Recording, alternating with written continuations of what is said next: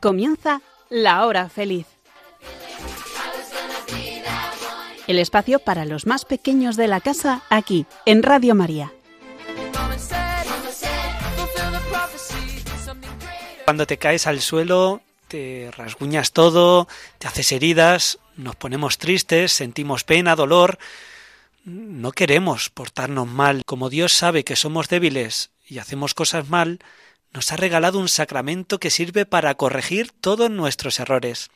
Todos los sacramentos son una fiesta, pero este de modo especial, porque recibimos el abrazo de Dios después de habernos portado mal.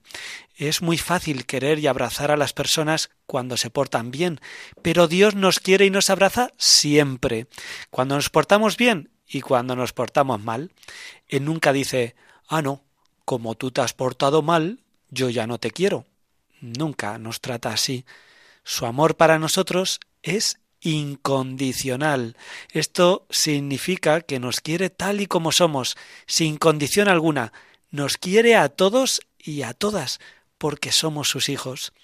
Cuando nos portamos mal, cuando cometemos pecados, un pecado es cualquier cosa que haga daño a nuestro corazón, al corazón de los demás o al corazón de Dios, pues eso, cuando nos portamos mal, cuando hacemos ese daño al corazón, nos sentimos dolidos o culpables, como si hubiera una vocecita en nuestro interior que nos dice te has portado mal, no has hecho esto bien.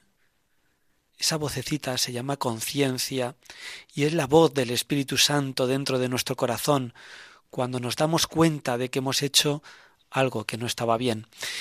Cuando vamos a confesarnos, lo normal es ir un poquito tristes o tener un poquito de vergüenza. Después de escuchar al sacerdote, yo te perdono, vete en paz. ¡Wow! ¡Qué paz sentimos! Es la paz del corazón, esa paz del amor de Dios. No existe ningún camino más rápido para recuperar la paz del corazón que confesar nuestros pecados en el sacramento de la reconciliación. Cada vez que nos confesamos, estrenamos un corazón nuevo, más fuerte, más sano, donde se curan todas las heridas de nuestra alma.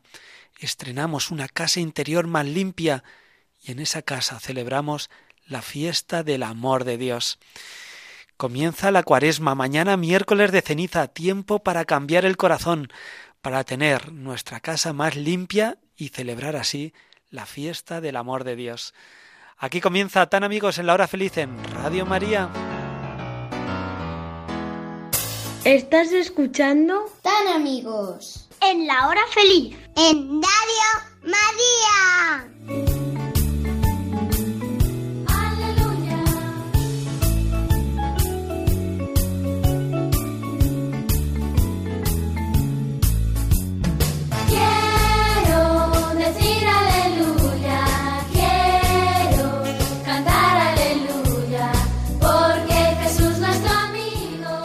Hola, ¿qué tal? ¿Cómo estáis? Un martes más con todos vosotros acompañándoos en la tarde y seguro que ya muchos estáis ahí merendando con la radio puesta, con Radio María. Te acompañamos, claro que sí.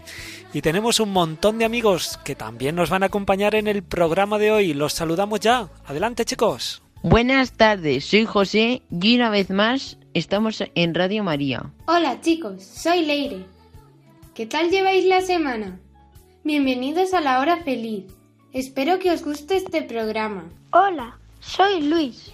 ¿Estáis preparados para este programa de Radio María? Hola, buenas tardes. Soy Mencía. ¿Cuánto tiempo sin estar con vosotros? Espero que lo paséis muy bien esta tarde. Qué buena gente tenemos hoy en nuestro programa. Seguro que nos han preparado muchas cosas bonitas, buenas, que vamos a compartir juntos en el programa de hoy. Pero antes comenzamos rezando, orando, poniendo este programa en las manos del Señor. Estás escuchando Tan amigos en la hora feliz en Radio María.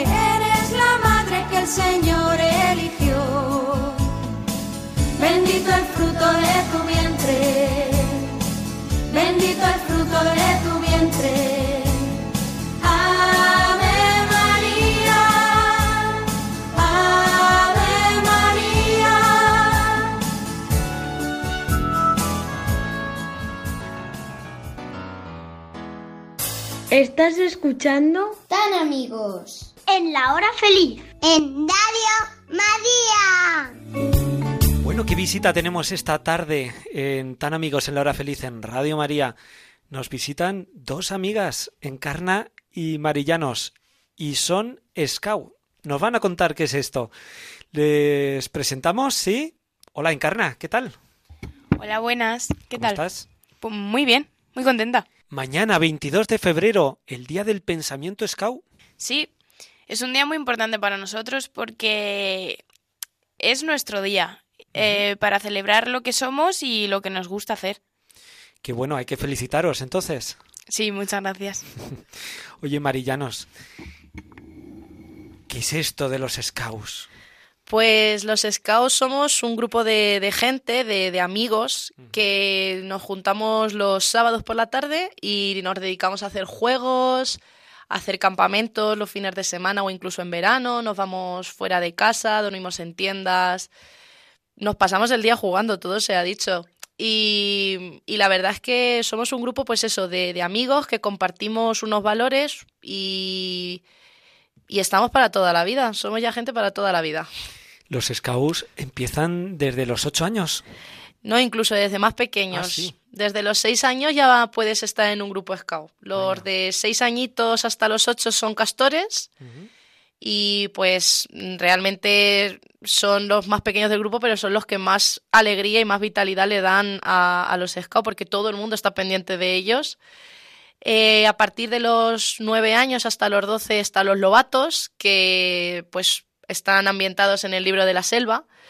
Y lo mismo, ya son un poquito más mayores, pero todavía son los pequeños del grupo, entonces se les tiene como muchísimo cariño. Y a partir de los 12 años están los exploradores, que los exploradores, como su nombre indica, lo que se dedican es a, a vivir el mundo, a descubrirlo, a vivir nuevas experiencias. Están ambientados por- en nuestra metodología en el Camino de Santiago, por lo tanto, pues existe la posibilidad incluso de hacerlo. Eh, y ya cuando son un poquito más mayores, a partir de los 16 años, son pioneros. Los pioneros, pues un poco lo que hacen es avanzar, ¿no? Hacer al grupo avanzar. Son los que inician los nuevos proyectos, los que dan un poco el empujón, son el ejemplo, además de, de los pequeñitos. Y a partir de los 18 años se van a la agrupación Ruta, como donde está Encarna, que ahí son ya personas adultas que, que vamos, hacen lo que, lo que quieren, hacen lo que les da la gana. Oye, algunos juegos, algunos juegos que hacéis, cuéntanos, ¿qué, qué juegos hacéis? Pues, por ejemplo, a mí un juego que me encanta es el, pues, las gincanas, por ejemplo, que son juegos de estar todo el día corriendo de un lado para otro. Eh, me encantan los juegos de mancharse, me encanta mancharme, tirarme por el suelo, con barro, con lo que sea. Me encanta que nos, que nos manchemos con pintura. Otra cosa que me gusta un montón son hacer construcciones, con, porque eso es algo que es muy poco conocido, pero hacemos construcciones en los árboles, con madera, con cuerda y, por ejemplo, la construcción más chula que yo he visto nunca ha sido hacer una torre y poder subirme encima y tener mi propia torre. Y luego otra cosa que nos encanta es irnos de campamento. O sea, irnos de campamento fuera de casa y estar a lo mejor unos días sin nuestros padres, vamos, es lo mejor porque estás con tus amigos. Qué bueno. Oye, Encarna, ¿a qué edad entraste a los Scouts?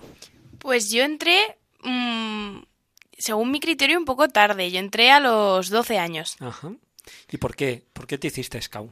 Pues la verdad, eh, yo no conocía nada a los scouts, pero un día en clase eh, mis amigos me enteré de que iban, me empezaron a contar y a mí me dieron muchas ganas, me dio mucha envidia y yo dije, yo tengo que ir a los scouts.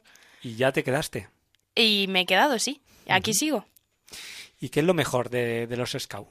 Ay, pues a mí me encanta pasar el rato con mis amigos y yo siempre lo digo a, muchas veces con, con mi grupo de clase de ahora de la universidad que, que las amistades que haces allí no las haces igual en ningún sitio, porque al fin y al cabo estás, si te vas de campamento, estás con esas personas conviviendo durante 15 días y creas unas relaciones mucho más intensas que con, con- otras personas.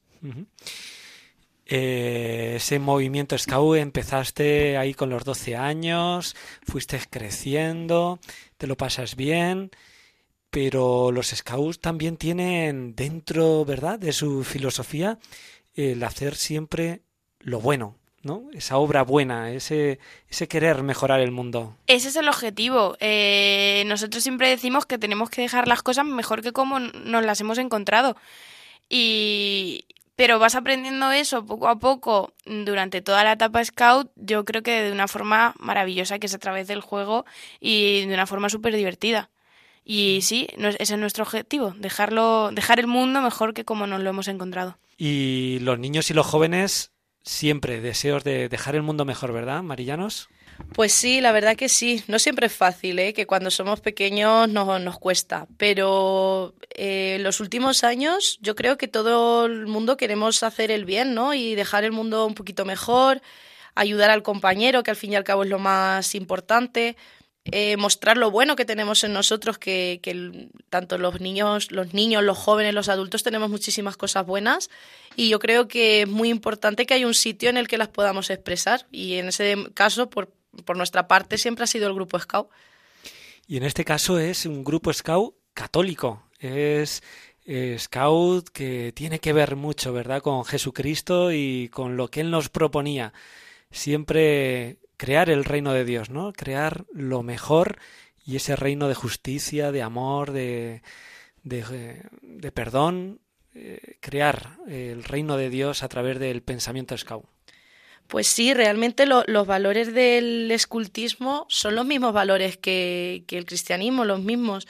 De hecho, las virtudes nuestras, pues es lo mismo, es lo mismo que diría Jesús, ¿no? Eh, abnegación, es decir, hacer lo que sea por los demás sin importar lo que nos cueste. Eh, lealtad, nosotros somos leales a nuestros compañeros y sobre todo en nuestro caso también a Dios. Y pureza, es decir, nosotros lo hacemos desde la pureza del amor hacia el prójimo. Y esos son valores que tiene el cristianismo. Entonces, mmm, si, si Baden-Powell, que fue el que fundó los Scouts, era, era cristiano, el movimiento tenía que serlo exactamente igual, la verdad. Entonces, hacemos lo mismo que haría Jesús.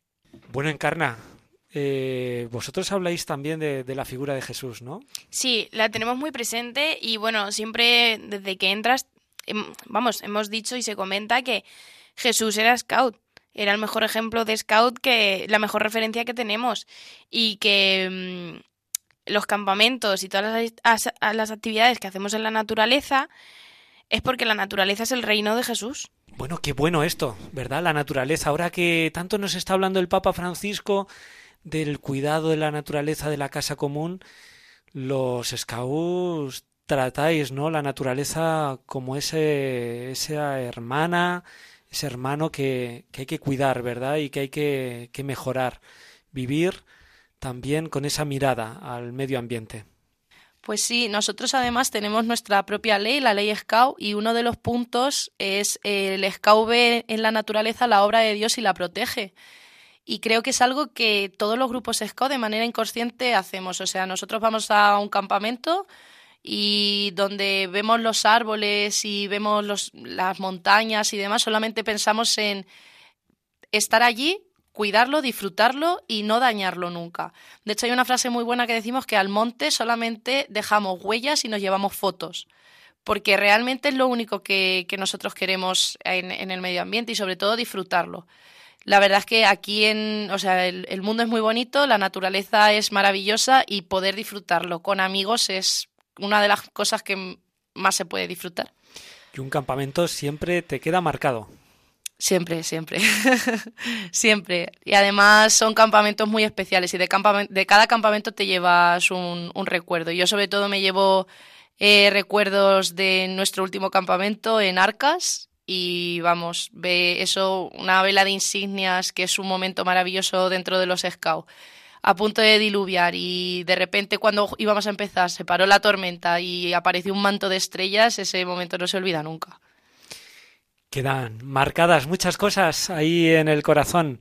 Bueno, qué bueno. Oye, que nos están escuchando muchos niños, muchos jóvenes. Eh, ¿cómo, algunos de ellos seguramente serán scouts y podrían contarnos muchas historias, muchos campamentos y muchas actividades que hacen. Contarnos un poquito para los que no sean, qué, qué actividades, nos habéis dicho muchos juegos, nos has contado muchas construcciones pero para el que no sea scout, acercarnos un poquito más, eh, eh, lo que hacéis, cómo lo hacéis, vuestro día a día. Pues yo creo que el día a día de un grupo scout se basa en las reuniones de los fines de semana. Todos los sábados normalmente los grupos se reúnen por la tarde y estar dos horitas viendo a tus compañeros y son dos horas de juegos, de dinámicas, de pasarlo bien, básicamente. Es dos horas que quedas con tus amigos a hacer otra cosa diferente de tu día a día. Y luego, pues mínimo una vez al trimestre, normalmente nos vamos de acampada. Si no es en Navidad, Semana Santa y verano, pues otro fin de semana nos solemos ir de, de acampada. Y luego aparte también hacemos encuentros regionales, es decir, con otros grupos de aquí de Albacete, o federativos, es decir, con grupos de toda Castilla-La Mancha, o incluso a nivel nacional, con grupos de toda España. Así que vamos, no paramos. Eso mola mucho, ¿no? Juntarte con otra gente. Pues sí, porque te llegas a juntar, vamos, y sobre todo lo que más lo hacen son los rutas. Sí, nosotros somos los que más nos juntamos, los que hacemos formaciones a nivel nacional, donde nos enseñan un montón de cosas, nos enseñan, podemos aprender lenguaje de signos, podemos aprender eh, temas relacionados con la salud, temas más sanitarios, eh, construcciones, como ha dicho antes Marillanos, aprender a hacer nudos y sobre todo eso, salidas y relacionarnos con otros grupos de, de España. Bueno, qué interesante, cómo, cómo mola. Seguramente que tendremos más días para hablar de los scouts. Marillanos cierra esta entrevista, pues deseando a todos los scouts de España que te están escuchando en toda España, ¿eh? Te están escuchando en toda España. Dinos, pues, cómo celebrar este día del pensamiento scout y, y felicita también eh, de nuestra parte, de tan amigos en la hora feliz, este día del pensamiento Scout? Pues nada, lo dicho, a todos los Scout, a todos los hermanos Scout, pues que paséis un muy buen día del pensamiento y sobre todo que os sintáis muy orgullosos de lo que somos, que la mejor manera de, de celebrar este día es ir a nuestro ámbito de trabajo, al colegio, con nuestros amigos, con la pañoleta puesta y explicarles qué significa ser scout. O sea, lo mismo que hemos hecho nosotros hoy en la radio, pero vosotros en vuestro día a día. Y sobre todo, si conseguís convencer a alguien de que se anime a probar, vamos, esa sería la mayor celebración que podemos tener en el Día del Pensamiento. Y muchísimas gracias por dejarnos hoy estar aquí, que es un placer para nosotras venir a hablar de lo que más nos gusta y rodeado de tan buenos amigos, ¿verdad? Aquí en la radio, en tan amigos en la hora feliz en Radio María. Qué bueno. Oye, Merillanos, que vaya todo muy bien y felicidades. Muchísimas gracias. Encarna, nos vemos otro día. Adiós. Hasta luego. Que vaya bien, felicidades. Gracias. ¿Estás escuchando? Tan amigos. En la hora feliz. En Radio María. Pero el mes de febrero también nos recuerda a los que están más lejos. Es el mes de Manos Unidas. Mencía no lo recuerda y nos trae muchas cosas buenas. Adelante, Mencía.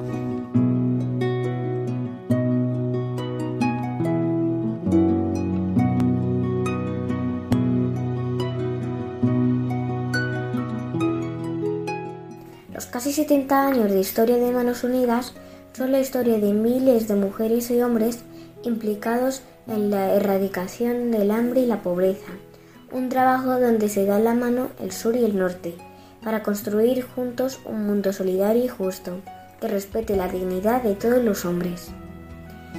En julio de 1955, la Unión Mundial de Organizaciones Femeninas Católicas lanza su manifiesto denunciando el hambre en el mundo y planteando la urgencia de adoptar soluciones es el origen de Manos Unidas. En 1960, las mujeres de Acción Católica se unen a la campaña contra el hambre, que se estaba preparando con el objetivo de hacer visible el hecho de que millones de personas mueren de hambre y de ayudar a colaborar con los organismos gubernamentales de los países que se ocuparan de ello, para erradicar el hambre lo antes posible. En 1970, la Conferencia Episcopal Española establece una colecta especial para la campaña contra el hambre en todas las parroquias españolas. En 1973, la organización no gubernamental establece las prioridades del trabajo de los proyectos de desarrollo agrícolas, educativos, atención sanitaria, promoción de la mujer y promoción social, pasando a llamarse Manos Unidas en 1978. Desde entonces, Manos Unidas ha estado comprometida en la construcción de un mundo donde todas las personas puedan vivir según su dignidad fundamental, cuidando de los demás débiles y del planeta, nuestra casa común, asumiendo la misión de concienciar sobre el escándalo de la desigualdad que alimenta el hambre en el mundo y de animar al compromiso de, la sociedad española para entre todos lograr un desarrollo en el que nadie se quede atrás. En 2010 fue galardonada con el Premio Príncipe de Asturias de la Concordia.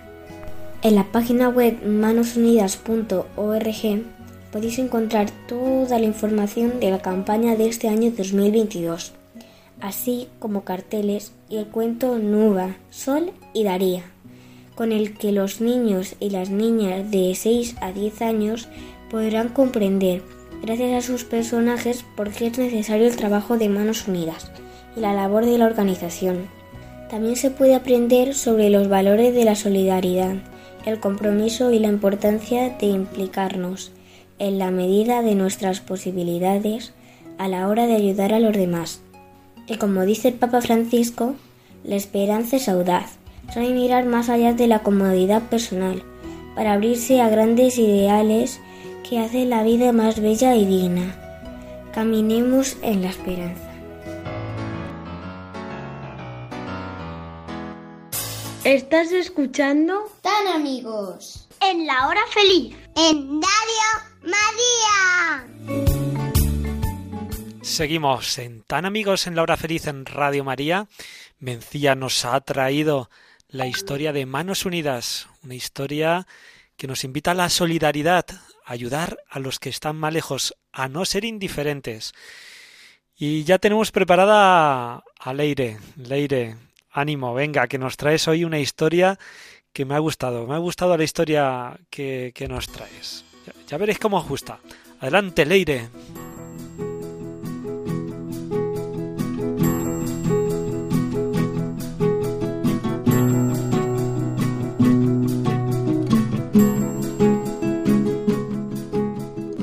Hombre que buscaba a Dios. Miguel vivía con su mujer y sus hijos en una granja rodeada por un paisaje de gran belleza. Miguel era muy querido por sus hijos y su mujer.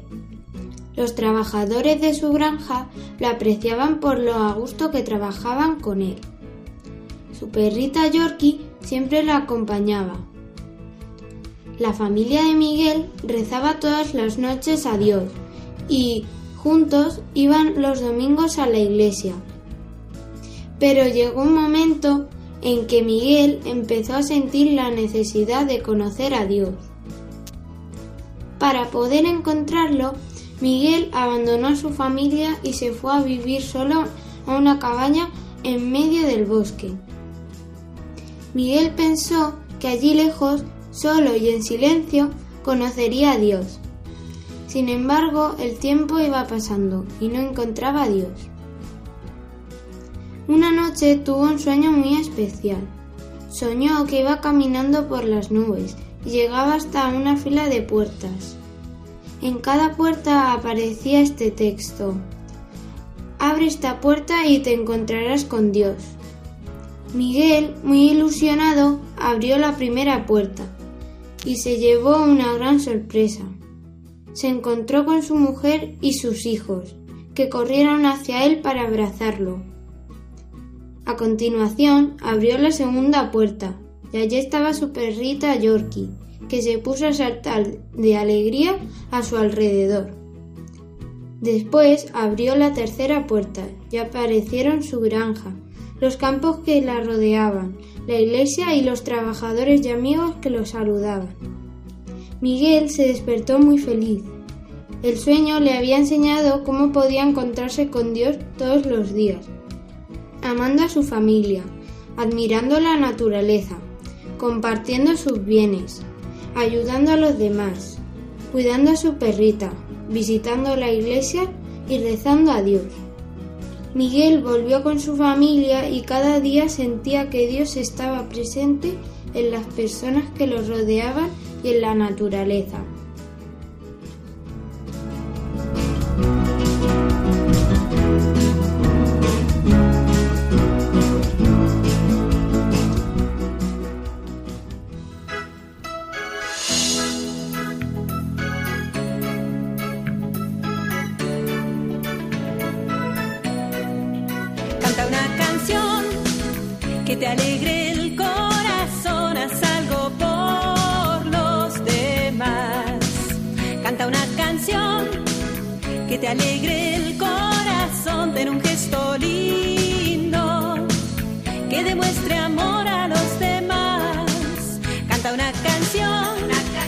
Que te alegre el corazón, haz algo por los demás. Canta una canción, que te alegre el corazón, ten un gesto lindo que demuestre consideración. Si haces un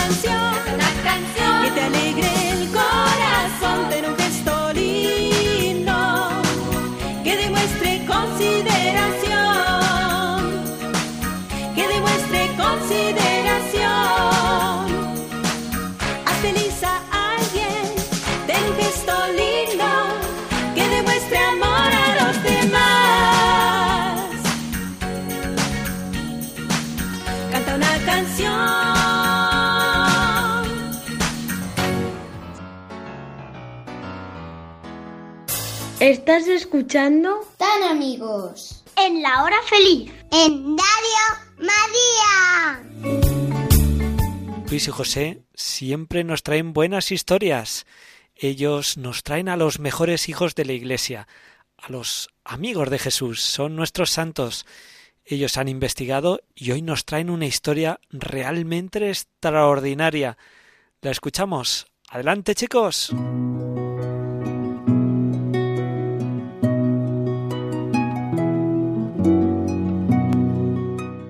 Beato Paolo Mama, el despertador misionero. Paolo era un joven humilde del sur de Italia, que desde muy pronto se sintió llamado a ser misionero. Con 22 años, recién ordenado sacerdote, se fue a Birmania.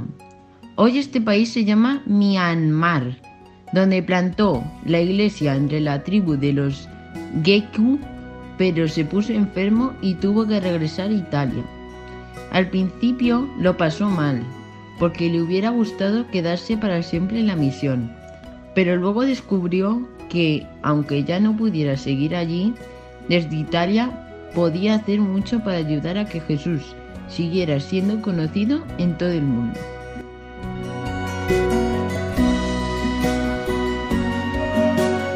El padre Maná se dio cuenta de que a los cristianos de su época no les importaba demasiado lo que estaba ocurriendo en las misiones.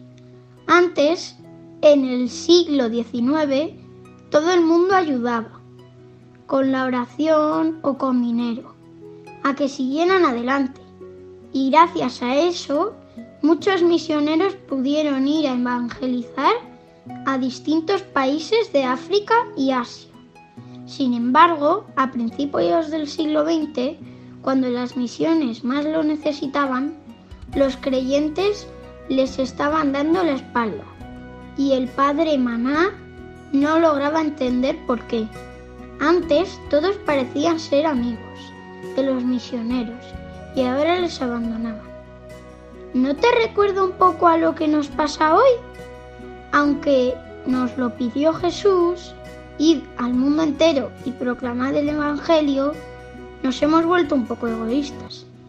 Y ya no nos preocupa tanto que muchas personas no hayan oído nunca hablar de él.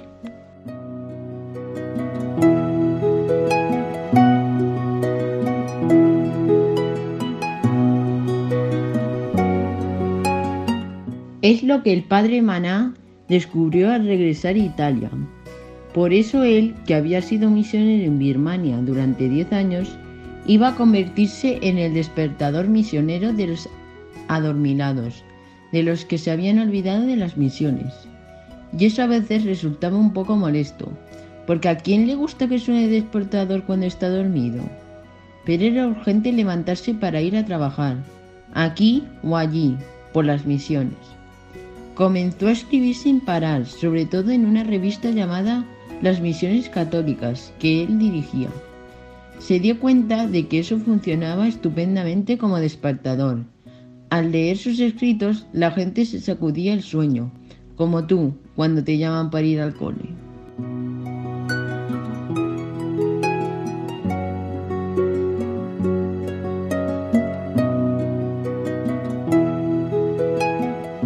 El padre Maná quería despertar primero a los sacerdotes, porque ellos eran los que mejor podían contagiar la fe, y no solo en el templo, sino en todo el mundo. Para esto fundó con la ayuda del obispo San Guido María Conforti la Unión Misional del CLE.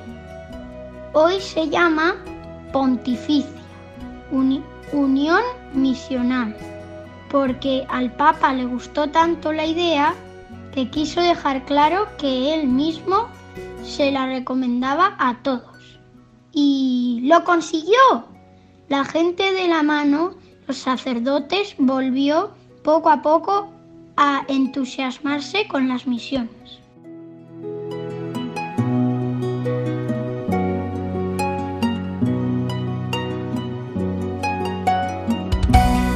Era como si el padre Maná hubiera tirado la piedra del interés por las misiones en un lago y se hubiera formado círculos concéntricos, primero para despertar a los sacerdotes, luego a los consagrados y finalmente a todos los bautizados. De hecho, él tenía una especie de lema que lo explicaba perfectamente. Toda la iglesia para todo el mundo. Nadie puede pasar de la misión, porque sería como pasar de lo que Jesús nos pidió. Nadie debería apagar el despertador misionero, porque sería como darte la vuelta en la cama y seguir durmiendo cuando tienes que levantarte. Eso estaría feo, ¿no?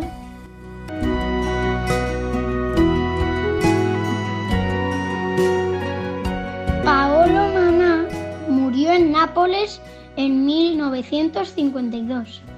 La Iglesia reconoció su dedicación a que Jesús fuera conocido por todos y lo beatificó en 2001. Ahora, este inquieto misionero de vanguardia de retaguardia puede descansar en el cielo, pero recuerda que él dejó sonando el despertador misionero para que ni tú ni yo nos quedemos dormidos.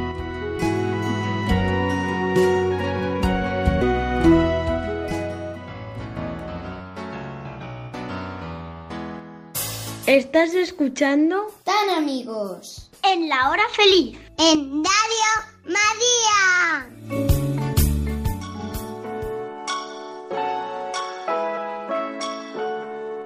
Yeah, yeah. ¿Cómo es, bro? Es, bro. En FTV, doble,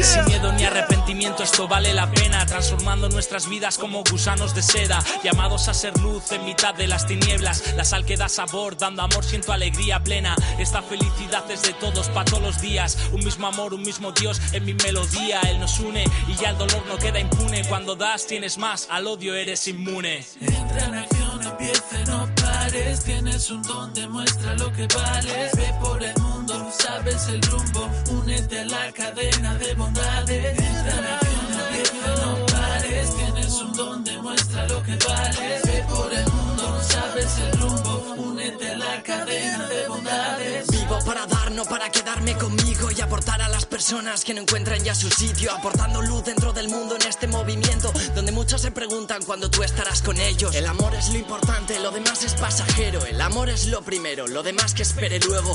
Ama y no dejes de darte que muchos te esperan, que la vida es una y todo es mucho mejor si cooperas. Entra en acción, empieza, no pares. Tienes un don, demuestra lo que vales. Ve por el mundo, sabes el rumbo. Únete a la cadena de bondades. Entra en acción, empieza, no pares. Tienes un don, demuestra lo que vales. Ve por el mundo, sabes el rumbo. Únete a la cadena. Hermano, ponte en pie y sale fuera. Sé el eslabón que le falta a esta cadena. No más indiferencia, creo la entrega de hombres y mujeres con fe plena. Estrena tu mejor sonrisa y busca la verdad. No esperes que algo pase, da tú el paso y pasará. Hace falta luz mirando la cruz, da la vida ese candil entre la multitud. Entra en acción, empieza, no Tienes un don, demuestra lo que vales. Ve por el mundo, sabes el rumbo. Únete a la cadena de bondades. Entra en acción, empieza, no pares. Tienes un don, demuestra lo que vales. Ve por el mundo, sabes el rumbo. Únete a la cadena de bondades. Entra en acción. Obras misionales pontificias. Si es como va, como va. cadena de bondades. Yeah, Tienes un don, demuestra lo que vales. Ve por el mundo, sabes el rumbo. Únete a la cadena de bondades. Entra en acción, empieza, no pares. Tienes un don, demuestra lo que vales. Ve por el mundo, sabes el rumbo. Únete a la cadena de bondades. ¿Estás escuchando? Tan amigos. En la hora feliz. En Radio María.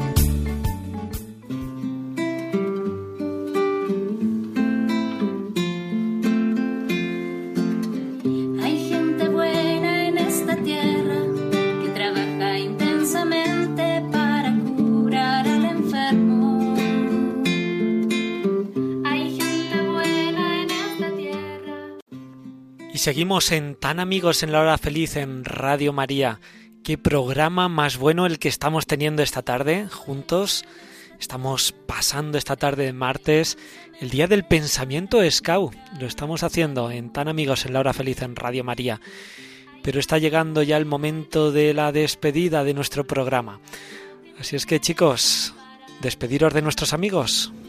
A disfrutar de lo que queda de día. Adiós. Adiós amigos. Hasta el próximo programa. No olvidéis escucharnos. Espero que no se os apague el despertador misionero. Adiós. Adiós amigos, espero que lo hayáis pasado muy bien esta tarde con nosotros. Adiós. Nada más, desearte lo mejor. Nos volvemos a encontrar dentro de cuatro martes. Será aquí en Tan Amigos en la Hora Feliz y será siempre, si Dios quiere. Adiós.